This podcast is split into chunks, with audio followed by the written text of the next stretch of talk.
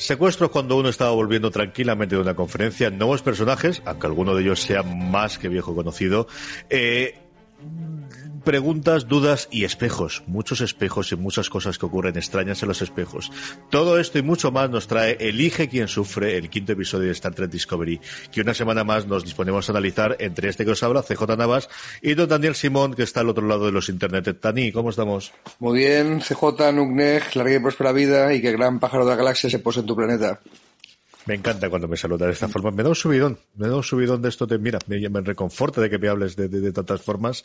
Eh, tenemos eh, un quinto episodio. Empecemos primero porque no lo solemos hacer valoración global. ¿Qué te ha parecido el quinto episodio, Francis? Eh, Francis, es que he hablado todos los puñeteras. Sí, ¿Qué te ha parecido el quinto episodio, Dani? Pues no me sale el acento andaluz para hacerte la broma, pero bueno. El, a ver, es que, es que ya es un tópico, pero es que cada vez que un capítulo de esta serie me gusta más que el anterior. Entonces, de repente, de momento es el que más me ha gustado de toda la serie, con diferencia. Pero, pero no sé si esto ya es que estoy su- sugestionado o qué, o, o, o que es así de bueno. tío. Estás entregado, estás totalmente Sí. entregado a la causa y eso no está nada mal, no está nada mal. Se lo comentaba yo con Francis que grabamos streaming hoy y, y Francis me decía o me, me, me comentaba de, de, de estamos, eh, estáis mucho y que me gusta mucho los recallos. Yo, Francis, que llevo mucho tiempo es una serie de Star Trek. Mm. O sea, mucho, mucho tiempo es una serie de Star Trek y esto pasa lo que pasa. A- había, había mono porque las películas de Abrams eran metadona. Esto no, no, no, no juraba el, el vicio, pero no, no era lo mismo. Tío. Y yo soy un defensor de la primera y de la tercera, de la segunda no, me parece un bodrio alucinante. Y la tercera que la había, la había parado ahí en medio, la vi hace no demasiado tiempo y me gusta bastante, ¿eh? no está nada mal. Vamos con el episodio, hay dos grandes líneas argumentales en el episodio, igual que en el anterior episodio teníamos tres. Dos, una, todo lo que ocurre con Lorca a la vuelta de esa conferencia. A mí hay una parte de que no me gusta nada de esto, que es cómo leche llega un pájaro de presa a un sitio que se suponía que estaba más o menos controlado por la federación, cuando por aquí eh, parece que es problemático el, cruzar al otro espacio. Es una cosa que, que mm, me dejó totalmente loco. De, de eso pensaba que era un sueño originalmente, pero no, no, lo apresan, lo apresan bastante además. Dispositivo de ocultación, luego te tienes que preguntarte, pero el dispositivo de ocultación no era algo que tenían los romulanos y que lo conseguían los klingons en un tratado en la época de la serie original. Tu pregunta debería haber sido, ¿cómo es que tienen dispositivo de ocultación si estamos en la época anterior? Eso es lo que rompe un poco el raccord o el canon o como quieras llamarlo, ¿no? Pero bueno, que, un klingon se pueda meter hasta terreno de la federación estando camuflado, pues tampoco está desarrollada la tecnología de, la federación para detectar estas cosas, ¿no? No, no demasiado en esta época. Pensemos que aunque las naves son más modernas, estamos antes de la serie original.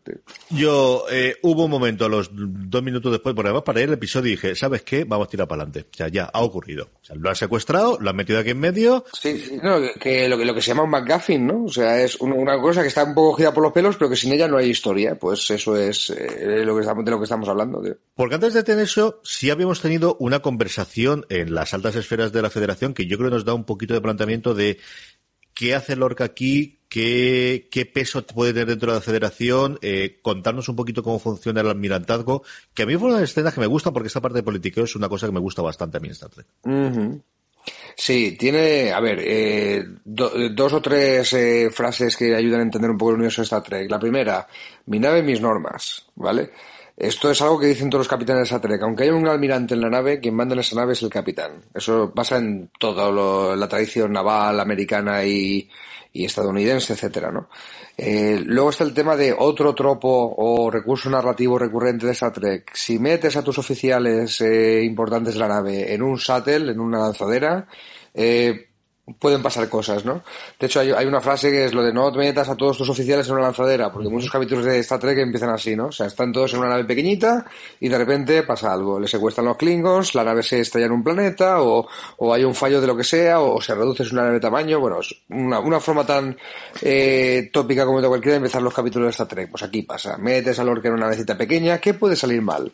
Pues fíjate.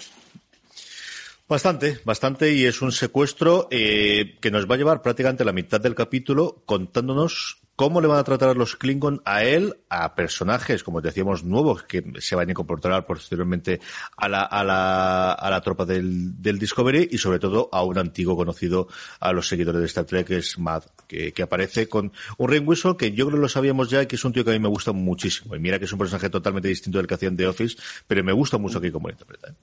Sí, señor Harry Mudd, este timador profesional de la galaxia, que a saber cuántos años tiene, porque lo conocimos en la serie original, insisto, eh, eh, cronológicamente posterior a lo que estamos viendo en Discovery. Salía en el capítulo Las mujeres de Mood, en el capítulo Yo Mood. Salía otra vez en la serie de animación de Star Trek. No sé si a lo mejor no todo el mundo conoce que, que después de las tres temporadas que duró la serie original de Star Trek, eh, hubo años después, en los años 70, unos dibujos animados con los guionistas, parte del equipo de guionistas de la serie original y con las voces de los actores originales. Eh, muy recomendable la serie de animación. Ahí había un capítulo de La Pasión de Mood y ahora aparece aquí. Esto lo estoy leyendo de Wikipedia, que le falta decir que Harry Mood III, su tataranieto o algo así, salía en un corto muy bonito que hizo el Club Estatal de Alicante en el año 1999, eh, en el que salía por ahí de un tal Daniel Simón con sus amigos y el villano de la, del corto era Harry Mudd. Pero bueno, eso no tiene por qué saberlo Wikipedia. ¿Qué tal te ha gustado? ¿Te ha gustado la interpretación que tiene Wilson y qué te, ha parecido toda la trama que tienen ahí encarcelados? A mí la idea, que además da título al, al, episodio Elige quien sufre, me ha parecido sublime. Me ha parecido una idea sencillamente genial. ¿eh? Sí, es muy Klingon. Eh, los Klingon no hablan en Klingon en este capítulo, ¿eh? Creo que al principio dicen Capitán Lorca en, en Klingon y luego ya no dicen nada más. Eh, para decirle elige tu dolor lo dicen muy en, el mejor inglés que tienen. El, yo creo que es eh, la excusa es llevar a la Lorca a una situación límite en la que tenga que confesar, que tenga que reconocer o que tenga que decir para desahogarse eh, algo de su pasado, una revelación muy importante, ¿vale? Pues eh, cómo cómo parece, porque no te creo que el capítulo no acaba de aclarar si era verdad o era algo que decía para escaparse, pues, eh, pero Lorca estuvo en una nave anterior al mando, esa nave petó con toda la gente dentro y Lorca se escapó. Eh, Lorca da una explicación muy chunga que, llega a decir eh, nos iban a capturar los Klingons y para que no les torturaran y no sufrieran la tripulación pues yo desde fuera hice piña un piña y me cargué mi propia nave para ahorrarle el sufrimiento a la tripulación una historia tan retorcida que luego tiene un pequeño apunte de decir, no, si era una cosa que he dicho para, bueno, como que no, dejaba una puerta abierta que eso no fuera la historia oficial. Pero lo cierto es que sí que parece que Lorca estuvo en una nave que petó entera y solo se salvó él, muy sospechoso, ¿no? Una, vuelta de tuerca más a la oscuridad del personaje.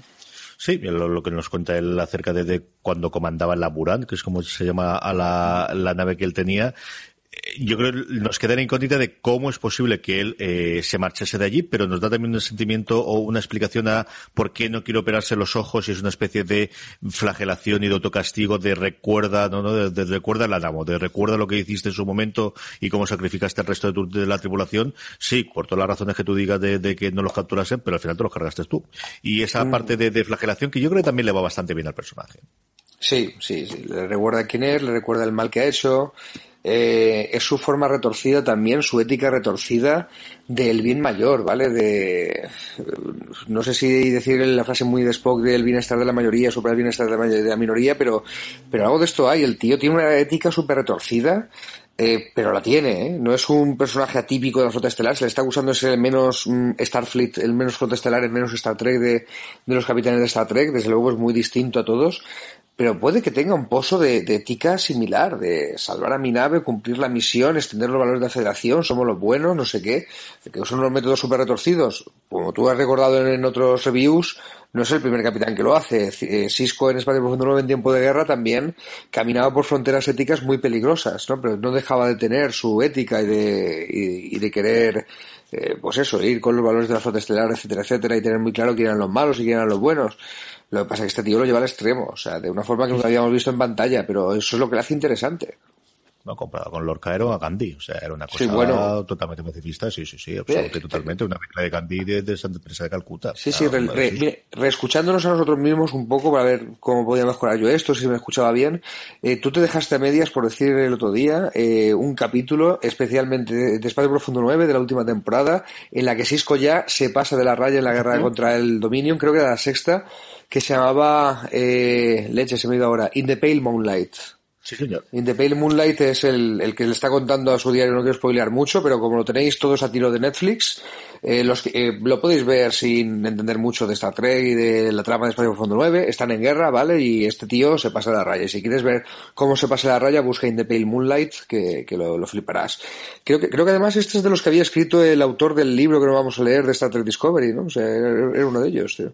Quiero recordar que sí, que era una de las cosas por lo que me gustaba a mí. A mí es posiblemente el episodio que más me gusta de, de Espacio Profundo 9 y por mm, eh, extensión posiblemente de los episodios que me gusta de Star Trek. Aunque es cierto que la nueva generación cuando funciona bien tiene episodios sencillamente memorables, ¿no? Mm. Pero, pero ese episodio yo recuerdo del el shock que me produjo cuando lo ve. Creo que lo puedes ver suelto creo que cuando llevas seis años viviendo con el personaje mm, y conoces todo el trasfondo de la historia es cuando te impacta muchísimo más, ¿no? Pero mm. también es la única forma en la que lo he visto. Volviendo sobre nuestro querido Lorca, eh, escapa de una forma que ahí me resultó bastante interesante, ¿no? El, cómo se alía después de, de habernoslo puesto tan complicado para que haya alianzas con este Elige tu castigo, con un eh, nuevo personaje que nos aparece, que tiene toda la pinta que va a seguir a lo largo de la, de la temporada dentro de la Discovery, este eh, nuevo tripulación, el nuevo eh, miembro de la tripulación, que es Ash Tyler. Me ha gustado mucho, ¿eh? para los 5 o 10 minutitos que ha tenido en pantalla como mucho, me ha gustado mucho el planteamiento del personaje. ¿Aquí no ves tu riesgo de que sea un espía? ¿De que solo hayan metido la tripulación así por la puerta de atrás? Yo soy muy buen pensado y tú siempre me sacas de, de, mi, de mi, mundo de, la, de, los osos amorosos. No, no, yo Te juro que no le he yo soy, no le había pensado hasta que Yo soy Trekkie y para mí todo el mundo es bueno hasta que se demuestre lo contrario. Eso es lo que nos pasa, pero pero pero es que ya, ya, ya con, con por dónde nos están llegando los guionistas con Lorca ya no sé qué pensar, tío. Sí, es cierto que tiene la relación con la capitana Klingon ahora que le da vuelta que no sabes si le ha llevado más allá, ¿no? Sí, sí, sí, bueno, reconoce que se estaba pinchando la capitana Klingon o que la capitana se estaba pinchando él o algo por el estilo, ¿no? Y que, y que por eso a lo mejor había podido sobrevivir un poco más, ¿no? Porque allí antes había más humanos. El caso es que, de una forma u otra, logran escapar los dos, dejan a Harry Mudd en la estacada después por todas las perrerías que le ha hecho en la cárcel, eh, para cabreo de, un reimpulso que dice me vengaré muy, muy a Locan. Eh, y logran huir porque en esos momentos, y, eh, habiendo robado un, un, nada, un shuttle para poder escapar de, de, del pájaro de presa, aparece la Discovery porque ha tenido todo un desarrollo previo para empezar a hacer un, vamos, un juego de descubre dónde leche puede estar Lorca a lo largo de toda la galaxia. Sí, señor. Bueno, podemos entrar con la, con la trama de Discovery, ¿no? Pero, eh, vamos, cómo hacen el salto, el salto este de esporas, que yo lo llamo el teletransporte de la nave, ¿no? la tecnología esta nueva, cómo lo hacen, pues tiene su intríngulis. No me quiero adelantar. Vamos con ello, eh, Dani. Em, ¿Te ha gustado la resolución que tenía? Eh, yo creo que lo que nos plantean durante mucho tiempo y venía del episodio anterior es que sería Michael la que se iba a inyectar esas esporas o al menos ese ADN del tardígrado y, y, no, definitivamente no ha sido ella, ha sido Stamets. A mí me ha gustado mucho esa parte del episodio. Yo, yo la trama esta de la nave me hace pensar que nos escuchan, tío, que tienen un, no sé, que tienen una alarma de cuando proclamamos tú y yo el podcast, dicen, uy, CJ y Dani quieren que vaya por aquí y entonces van por allá. Porque tú me estabas comentando lo que sufrías por el bicho, eh, lo de que veías al tardigrado sufrir y que, madre mía, y que, y que estaba bien hecho. Y el capítulo siguiente gira en torno a que han pasado unos meses, la Discovery se ha puesto a saltar por aquí y por allá eh, ganando varias batallas para la Federación en la guerra contra los Klingons gracias a la tecnología esta, y el Terrigrado está muy mal, está muy malito. Y lo detecta Michael y es la fiestas que le, dice a los militares que, que se puede acabar su chollo, ¿no? Que por lo menos hay un dilema aquí que tú ya planteabas en el eh, que podía pasar en el capítulo anterior. O sea que yo creo que o nos escuchan o, o esto va por ahí. Hombre, yo creo que lo de antes de llegar a lo de intentar esas esporas, lo de decir, mira, el tardígrado se acabó, ya no lo podéis usar para saltar. Eh, bueno, yo creo que es una limitación que se han puesto los guionistas porque era demasiado poderoso. Es que podía cargarse a la serie. Es que no era creíble sostener la guerra contra los Klingons con, con, más meses de esto. Incluso el capítulo empieza con la conferencia esa de Lorca con gente de, de, la flota, de almirantes y tal, diciendo no, hay que replicar esto, más tardígrados, en más naves, más no sé qué que ya sabemos que eso no va a pasar, porque la serie clásica no tenía esa tecnología, yo recuerdo, ¿no? Eh, entonces, los guionistas tenían un arma demasiado poderosa, un Deus Ex Máquina que podía cargárselo todo y, y han anunciado a ello. Por lo menos eh, lo han limitado bastante. Pues si el tardígrado, el animalito sufre mucho cuando saltamos, ahora tendrá que sufrir un humano, que es la solución que, que, con la que llegan, ¿no? O sea, alguien se tiene que inyectar ADN del bicho y entonces conectarse a las esporas para que las esporas nos lleven donde queremos. Pero, agüita, no van a ser lo mismo los saltos. O sea, no sé si han usado el tema del tardigrado pues para montarnos, mostrarnos los dilemas y para ver hasta dónde quiere llegar Michael y a ver dónde quieren llegar los demás, eh, etcétera, pero parece que han renunciado a ello, CJ. Creo que no vamos a tener los saltos tan alegremente como, como hasta ahora. ¿eh? Yo creo que lo sabremos en el siguiente episodio, si va por ese lado, si la trama sigue por lo que vemos en la última escena que comentaremos posteriormente en el espejo, pero yo creo que lo que sigue es indudable es eh, esta este es un Star Trek del 2017 y una de las razones por la que es un Star Trek 2017 es porque hay estos eh, arranques o estos eh, muletas que estás comentando tú, estos recursos que en un tiempo pasado te habría dado para media temporada, para una temporada completa. Es cierto que con series con 23 episodios, no con lo que tenemos actualmente, yo sí esperaba en una serie clásica, es decir, yo en, en yo sé, en Enterprise sin más, si esto hubiese ocurrido en Enterprise, esperaría que durante media temporada o una temporada tuviésemos episodios autoconclusivos en el que me contasen el nuevo salto que han en el tardígrado, que poco a poco esté más o menos malito, pero que no se cuente en todos los episodios y que finalmente, al final de temporada o al final de media temporada, tuviésemos la resolución que tenemos en este episodio. Es que aquí lo hemos tenido en el quinto episodio de la temporada, Francis. Eh, Dani, justo después de que nos lo presentasen al bicho hace dos episodios y que supiésemos lo que es capaz de hacer en el episodio anterior. Es que esto va muy deprisa, contra. Es que, es que en cuanto nos sacan al tardígrado por primera vez, decimos, bueno, mira, Lorca lo tiene encerrado. A ver lo que tardan en decirnos que Lorca lo tenía ahí. Que en una serie, en fin, que en otra serie te esperas que pasen siete capítulos, te has olvidado del bicho y de repente te lo sacan los guionistas y te lo, te lo explican, ¿no? Y aquí, y eso fue al principio del siguiente capítulo.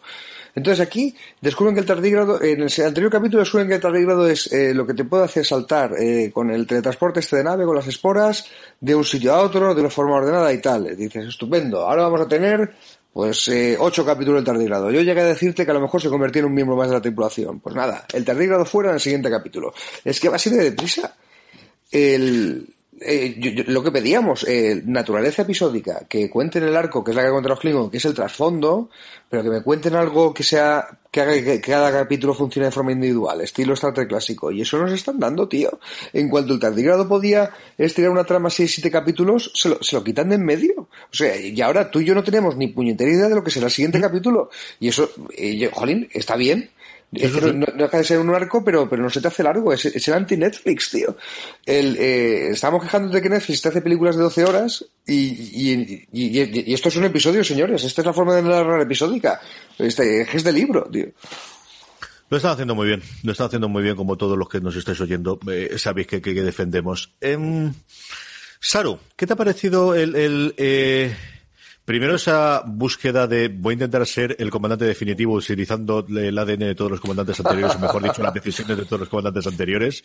Le faltaba un Sutsu aquí, o de, la si hubiese sido la serie clásica hubiese tirado de las referencias clásicas, ¿no? Hostia, pero no, no, no, pero, hay clásico, ¿eh? Dice, a ver, sácame los capitanes condecorados y saca cinco nombres que es para revisarlos, ¿eh? a ver, eh, sale, sale Jonathan Arker, que era el capitán de Enterprise, que es la última serie que se produjo de Star Trek antes de que llegara Discovery, que es así que está eh, cronológicamente situada antes de Discovery. O sea, que creo que no existía la flota estelar siquiera, ¿no? O sea, o se acaba de fundar en ese momento. Habían tenido el contacto con los vulcanianos y estaban empezando a hacer el, los packs, por lo que recuerdo yo. ¿eh? Sí, pero era, una, era, una, de la alianza terrestre con una vulcana metida, pero no era ni flota estelar, lo que eh, la, serie que se llama solamente Enterprise, ¿no? Y ahí el capitán de Enterprise sale con decorado. Filipa sale con decorada. Creo que sale Christopher Pike. El último Spike. Que es el, el el capitán de la Enterprise del primer piloto que hubo de Star Trek. Eh, eh, Star Trek es una cosa muy rara que se rechazó el primer piloto, que la nave estaba comandada por un tal Christopher Pike, la segunda oficial era una mujer, y eso eh, pues era la visión avanzada de Roddenberry, igualitaria y tal, pero ya les hizo flash la cabeza a los ejecutivos de, los años 60 y dijeron que estaba muy bien que hubiera un vulcano, un señor de orejas puntiagudas, aunque parecía el diablo, pero una mujer ya por ahí no pasamos, ¿no? Eso es América años 60. Y entonces le dieron una segunda oportunidad a, Star Trek y hicieron un segundo piloto ya con el Capitán Kirk y, y que fue el que dio lugar a la serie, ¿no? Pero en el primer piloto que lo olvidó de Star Trek, que rescataron en flashbacks en un capítulo de la serie clásica, eh, salía este Christopher Pike y, ahí estaba ya dando, ya estaba ya condecorado ahí los otros nombres, si nos podemos investigarlo, también se están relacionados con algo de, de Star Trek, ¿no? Pero bueno, verte eh, computadora, dice Saru, sácame cinco nombres, eh, sácame, perdón, sácame la lista de capitanes condecorados con la máxima tal, ¿vale? Y salen ahí pues, cosas que los Trek reconocen, pues muy bien hecho, tío, muy bien hecho. Y, Sí, y, te, y, te, habla mucho de Saru, ¿no? O sea, es un personaje como muy teórico, es de una raza que, que se ocultan mucho, ¿no? Que, que están a la defensiva, que alguien dice que son cobardes. Yo creo que es otra forma de valentía lo que tiene, eh, distinta. Y estamos descubriendo, pues, la forma que tiene de hacer las cosas este hombre, ¿no? Pues eh, es muy data, si lo piensas, ¿no? O sea, data, el robot de la nueva generación, pues también cuando te, quería comprender un sentimiento humano, quería aprender algo nuevo, pues se rodeaba de bibliografía, se rodeaba de datos, se descargaba en el cerebro un montón de, de terabytes de datos. Eh, voy a aprender a pintar, descárgame todo lo que haya para pintar por aquí, ¿no? Y pintaba. Y Saru ha intentado hacer lo mismo a su, a su estilo, creo yo. A mí hay eh, Primero, The Cage, que es el del piloto original, se puede encontrar en Netflix porque lo sacaron posteriormente ah. y está disponible. Cuando miráis ahora en Netflix eh, y rescatáis está el episodio para poder verlo, aparte del que comentaba Dani, que se me dio el nombre ahora, que reutilizaba muchísimo de contenido. Eso es, que utilizaba muchísimo contenido de, del piloto original porque salía ya Spock y entonces pudieron reutilizar bastante de ese. De hecho, hace mucho el papel que hace Pike en el piloto en The Cage, lo hace, lo hace Spock en el, en el que posteriormente utilizaron para, para la serie clásica. Y mm. luego, repasando un poquito los personajes, yo creo que Saru hace más o menos lo que esperábamos o lo que podíamos esperar en este episodio que hiciese. Michael pasa un bastante segundo plato en este episodio, yo creo que es el que menos protagonismo ha tenido. Y luego yo creo que el gran protagonista dentro de, la nave, eh, por la relación personal que tiene con, con, con, el médico, que empezamos a intuir, o que no sabemos qué tipo de pareja son, si están casados, el tiempo que llevan, cuando tiene toda la sensación de llevar mucho tiempo juntos o, de conocerse perfectamente, algo que intuíamos, ¿no? De la mm. relación eh, y del tipo de conversaciones que tenía en el episodio anterior, es Stamets, ¿no? Y sobre todo la decisión que tiene eh, de soy yo el que va a sacrificarse o, o, no, porque no sabemos qué efecto tiene esto, pero en, en, la mejor tradición de científico que prueba en sí mismo el posible remedio para la enfermedad, decide que él es el, el que se va a inyectar y meterse dentro de la, de la jaula. Sí, estoy de acuerdo contigo. Tiene menos, tiene menos tiempo de pantalla Michael, pero creo que no deja de ser la protagonista en el capítulo. Sin ella no hay capítulo. O sea, sin, sin el rescate, pero sin el secuestro ese traído por los pelos, no existe la trama de Lorca y sin ella diciendo, uy, el tardígrado está malito, tampoco existe la trama de, de, la, nave, ¿no? En, este caso. O sea, sigue siendo el motor de la serie ella. Sus observaciones, sus mm, eh, propuestas fuera del mainstream o de lo que está proponiendo el resto de la gente, creo que es lo que está, creo que es lo que está impulsando la, la serie, ¿no? Es, el, y bueno, si quieres hablamos de la parejita gay del final, porque es un tema que, me hizo saltar en el sillón. O sea, no te lo imaginas, han sido 50 años para que haya unos personajes gay regulares en Star Trek. Y mira, si, eh, va a sonar muy friki, pero es que hice una conferencia sobre el tema en un Spa Trek, sobre homosexualidad y Star Trek, porque era la asignatura pendiente de la serie y era maldita la hora. Y si quieres hablamos un poquito de esto. Sí, sí, Pues mira, básicamente, en una visión tan avanzada de la sociedad de Roddenberry, ¿no? Eh, cuando se emite la serie original, pues hay rusos en la nave en plena Guerra Fría, ¿no? el, esta Ujura, que aunque podía tener un papel secundario, pues era una mujer negra que no era la chacha de la casa, eh, en un papel que no era estereotípico. Que de hecho está la historia de que Martin Luther King le dijo a Nichelle Nichols, a la, a la actriz, que no abandonara la serie como estaba pensando, porque ese papel estaba rompiendo muchas barreras para las mujeres negras, ¿no? Y se quedó porque Martin Luther King se lo, se lo aconsejó. Así tan avanzada es Star Trek sin embargo el tema de, de, la, comunidad LGTB no ha estado prácticamente representada en ninguna serie.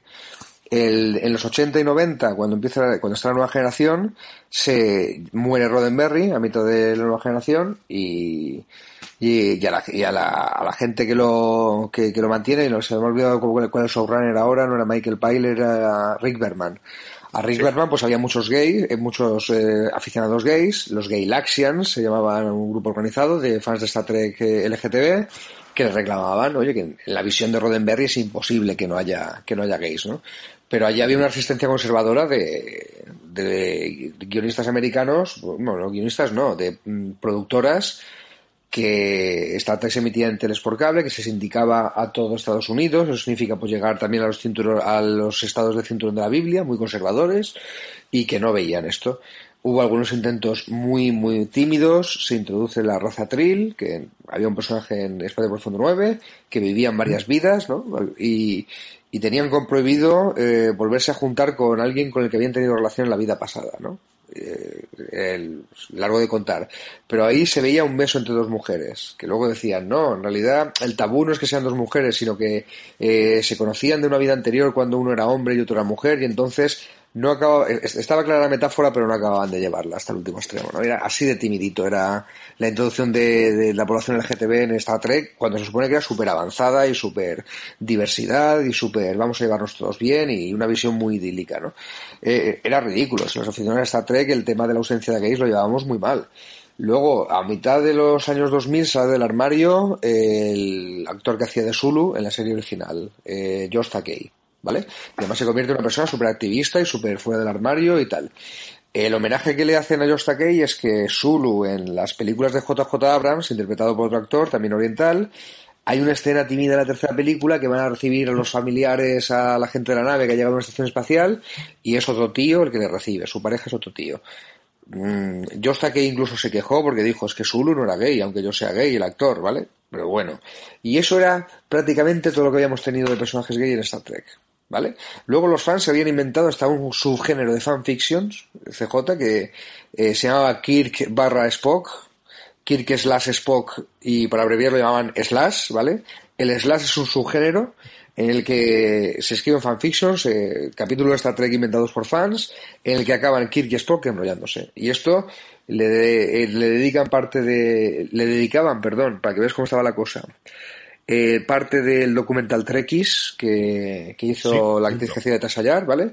Le, bueno, es que yo no te he contado nunca, creo que no te he llegado a contar que yo salgo en Trekkies 2, en el documental de Trekkies 2. Yo creo que o me lo contaste tú o alguien me lo dijo porque esa parte sí que la sabía. El caso es que, bueno, que conocimos a la actriz de, de, de Tasallar, eh, la conocimos ahí, estábamos, nos piñó en Londres, estaban rodando parte del documental de Trekkies, dijimos que éramos fans de España, que no iban a llegar por allí y nos ofrecieron entrevistarnos, ¿no? Entonces somos, hay dos breves escenas de Trekkies 2 que es muy amplio, pero que salimos allí. Hay incluso una escena rodada en Alicante, con, eh, solamente es de pasada, pero que sujetamos un par de, de amigos, un Ninot de Spock, que hubo una falla en una hoguera infantil una vez, ¿vale? Esto sale entre X2. Pero bueno, eh, con, todo eso, pues invitamos a Denise Crosby, la actriz, a una esta, Star Trek, que de hecho fue la primera actriz de Star Trek que vino a España, a una convención de fans, ¿vale?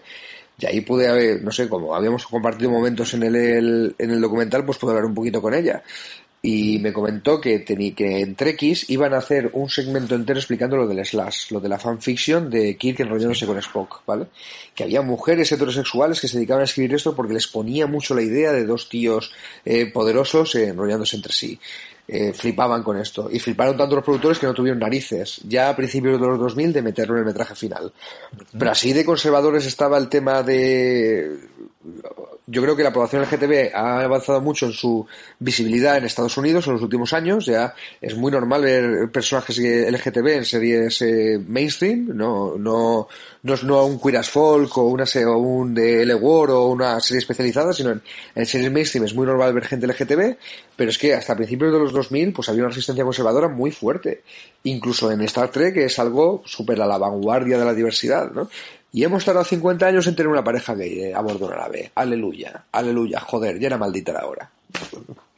Yo creo que ha cambiado una barbaridad en los últimos 10 años, que es cuando Star Trek no está en antena. yo creo que en cualquier otra circunstancia sí que lo hubiésemos tenido eh, previamente. Y nuevamente, a, mí lo que me gusta es que no sea una cosa totalmente estereotípica, ¿no? Y creo que son dos personajes que más allá de la relación de pareja que tengan ellos dos, tienen todo el sentido del mundo y tienen, tienen eh, el ser dos personajes mm, independientemente de la relación que tengan. Sí. Eh, a mí me siguen recordando, tienen ese cinismo, eh, altanería, no sé cómo decirlo. Yo cuando presentamos al científico yo decía el Doctor House científico del espacio, no tenía tenía esa actitud un poco de Doctor House. Parece que son un poco tal para cual, ¿no? En las conversaciones que tienen son, son tienen un poquito esa actitud. Eh, me gustan, quiero saber más de ellos. Sí, señor. Em, la escena del final. Dani, porque yo creo que nos queda, luego podemos comentar alguna cosita más que se nos haya quedado por ahí eh, perdida. La escena del final, eh, claro, si esto fuese cuentos asombrosos o fuese eh, de Zone o fuese historias para no dormir, eh, se quedaría y se acaba. Aquí tiene toda la pinta de que empezaremos con esto, ¿no? Digo yo que nos dará una explicación de qué le ha pasado aquí. Pues puede ser, pero espera, estás diciendo escena del final. Es que la escena del final que tengo en la cabeza es cuando están los dos, eh, la parejita de la que acabamos de hablar, eh, despidiéndose, que les dejan un poco de sorpresa. Luego está cuando el tardígrado lo tiran de la nave. ¿A qué te el tardígrado es anteriormente. ¿Tú esperabas que lo iban a, tirar para, para allí y que él iba a hacer amiguitos y largarse o qué? No. O sea, es que no esperaba, no, esperaba que este fuera el último capítulo que el tardígrado está en la nave. O sea, no, no, no lo esperaba.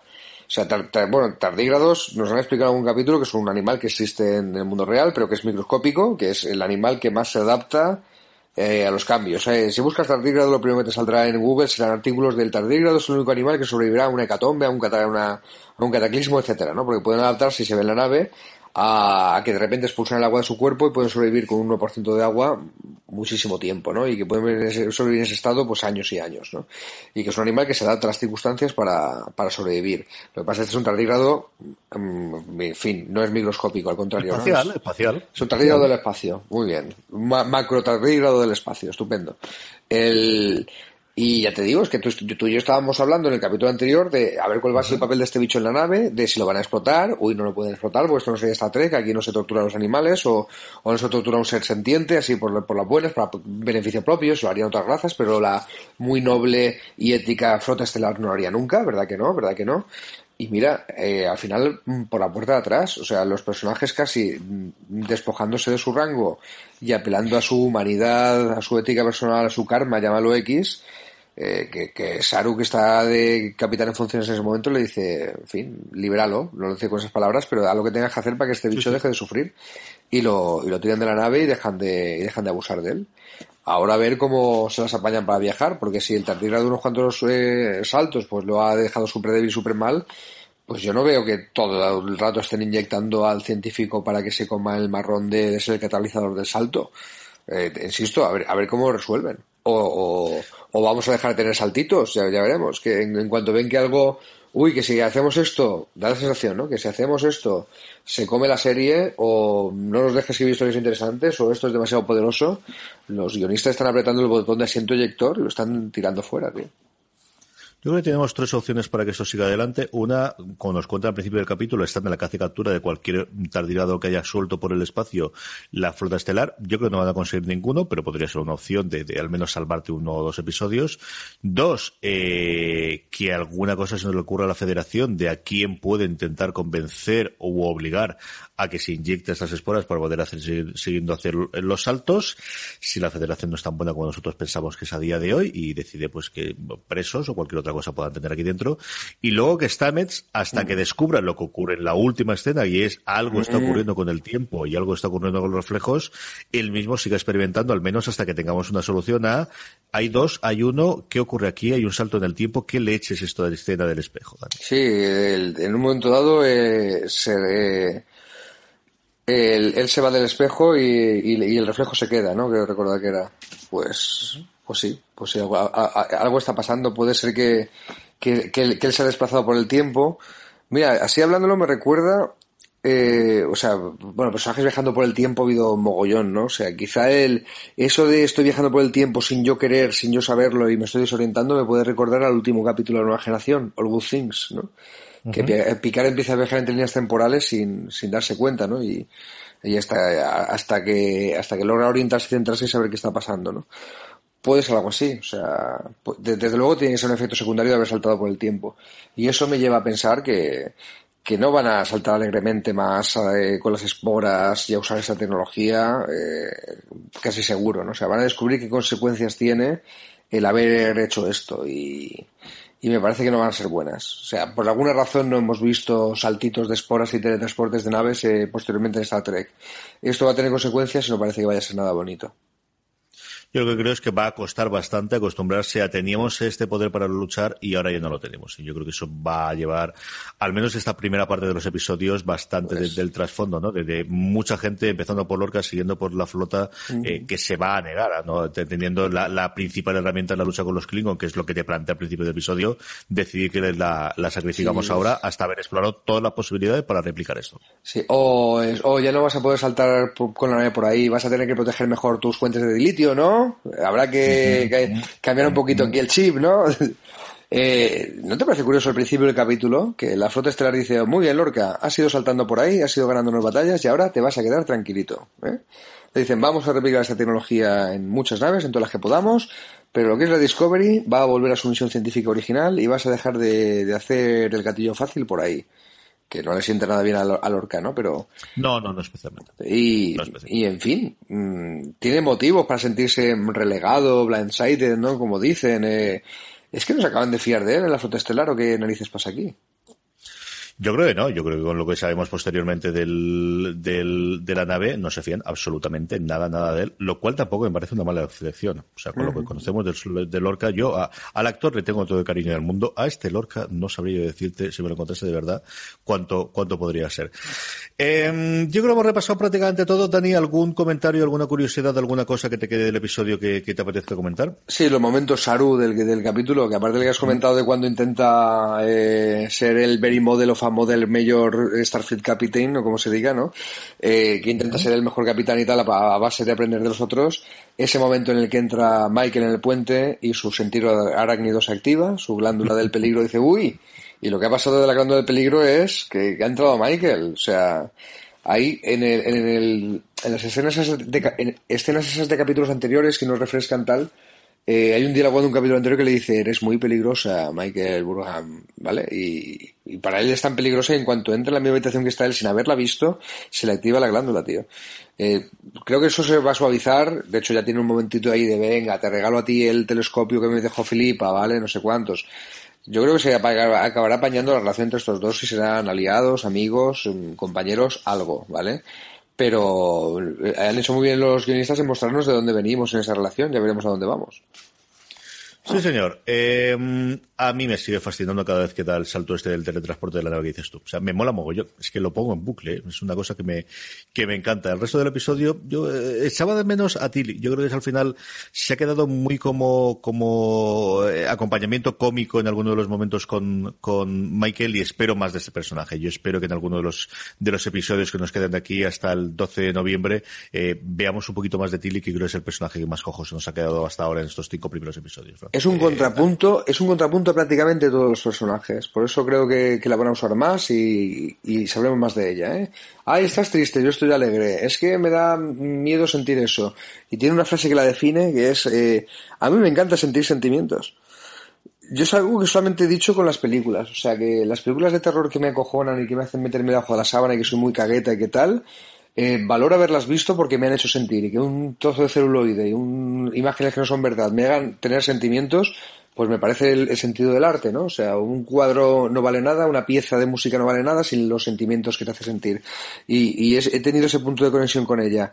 Pero es la, es la, alegría de vivir, esta chica. O sea, todos los personajes que están amargados y esta chica le, encanta vivir. Eh, jovencita, lista, todavía no ha acabado su carrera en la flota estelar, en la Academia de la Flota, la han alistado en la flota porque, mira, lo necesita en la guerra, eh, no sé, llegará lejos, creo que todavía la vida no le ha dado ningún trauma que haga que se amargue como los demás, y eso es lo que le hace tan valiosa, porque es el contrapunto a todo el mundo, es, es la luz, es el personaje luminoso, yo le tengo cariño ya, sí. El, la semana que viene volvemos con nuestros recaps de eh, Star Trek Discovery. La semana que viene el episodio se llama Leth en inglés. No sé si lo traducirán aquí por Leto o, o, Lete, eh, que es las, las tradiciones clásicas que hemos dado, o, el nombre clásico que se ha tenido, de, de, uno de los ríos del Hades, que cuando lo bebes te olvidas de ello, que es el origen de ese nombre. Así que ya nos quedamos ah, muy, mitológico esto. Tengo una gana loca de ver este episodio. Esto promete. Los siguientes episodios se llaman Leth, el que tú has dicho. Magia para hacer que el hombre más cuerdo se vuelva loco. Y el otro, y el siguiente se llama Civis Pacem Parabellum. Esto, esto, esto promete. Y yo, la verdad es que hay que consultar, porque tengo sitios en los que dice que vamos a tener hasta episodios hasta el, noviembre, hasta el 12 de noviembre y nos meteríamos uno más de lo que originalmente anunciaron, que es que van a hacer ocho y nos iríamos hasta el noveno, que es Voy dentro del bosque o no. Yo estoy, los últimos que estoy viendo es que nos vamos hasta ese día 12, así que tendremos nueve episodios, llevamos cinco, tendremos el sexto la semana que viene, y aquí estaremos don Daniel Simón y yo para contarlos. Dani, hasta la semana que viene. Hasta la semana que viene. Hay, una cosita que me gustaría comentar antes de acabar, fíjate. Es una tontería, pero claro, no me he leído los, los, créditos. Yo es que conseguí no enterrarme de nada la serie esta que vi el capítulo, ¿vale? Conseguí estar ahí aislado. Pues lo de tener un trabajo absorbente y, y, y niños pequeños ayuda. Y me di cuenta en los créditos de este capítulo que Joe Menosky está en el equipo de guionistas. Y Joe Menosky, para quien no lo sepa, fue uno de los guionistas de la época de Nueva Generación, Espacio Profundo 9 y Voyager, y revisando los, los capítulos que ha hecho son algunos de mis favoritos, tío. O sea, es el de... Y, y, lo digo para que lo pongamos en las show notes, porque son capítulos que se pueden ver sueltos y, y, y están a tiro de Netflix y los podemos recomendar, ¿vale? Es el, es el guionista de, te voy a decir dos o tres, Darmok, ¿Vale? Quinta temporada de, Nueva Generación. Preciosidad de episodio. Para algunos el mejor capítulo de Star Trek de todos los tiempos, Darmok. La flecha del tiempo, que es uno doble de viaje basado al, al, pasado, que no está mal. En Voyager tiene una joyita para mí, que es eh, Testigo Viviente, Living Witness. Ese, como yo estudié historia, me tocó la fibra totalmente, lo, lo, recomiendo mucho para gente que esté interesada en esto. Y por ejemplo, ya por decirte otro que te podría decir más, Scorpion, que es el capítulo que introduce a los Borg en, en Voyager, final de la tercera, principio de la cuarta, ¿vale? Que es también una joyita. Muy bien, sí, yo creo que intentaron rescatar bastante de los que se dejaron. Hay algunos de ellos que se han ido a hacer eh, la locura esta de, de Lane y hay varios, de, empezando por Brandon Braga y algunos de los restos que estaban con su equipo, pero sí que han intentado rescatar desde luego bastante de la gente clásica. Yo creo que eso es también parte de la labor que hizo Fuller antes de marcharse de la serie. Sí, sí, sí, se ha hecho con mucho respeto a, a, la historia de a la historia de Star Trek y, y, y desde luego Enterprise fue una serie que intentaron hacer eh, dentro del universo Star Trek, pero vamos a hacerlo de forma totalmente distinta para que atraer gente que no sean los Trekkies de toda la vida. Y lo que consiguieron es eh, perder la audiencia de toda la vida. Hasta que tuvieron que meter en la cuarta temporada a Manny Cotto, a un showrunner muy trekkie y muy respetuoso, que le dio el giro a la serie de vamos a recordar que esto es una película de Star Trek y empezar a meter un montón de referencias para los fans. Y por lo menos hizo que se recuperaran los fans. Pero esto sí que es una serie de Star Trek que respeta eh, todo lo que ha sido la serie, pero que está hecha para captar gente nueva y está muy bien hecha. O sea, la, gente nueva disfruta mucho con ella y los que tenemos mucho Star Trek en el cuerpo, pues vemos alguna cosita más que nos hace sonreír y vemos eh, respeto por todo lo que nos gusta de la serie. Eh, bravo, bravo, estoy, estoy, estoy encantado, che. Dani, la semana que viene más. La semana que viene más. Querida audiencia, la semana que viene volvemos con nuestros recaps semanales de Star Trek Discovery. Eh, larga y próspera vida. Recordad, tened muchísimo cuidado y fuera.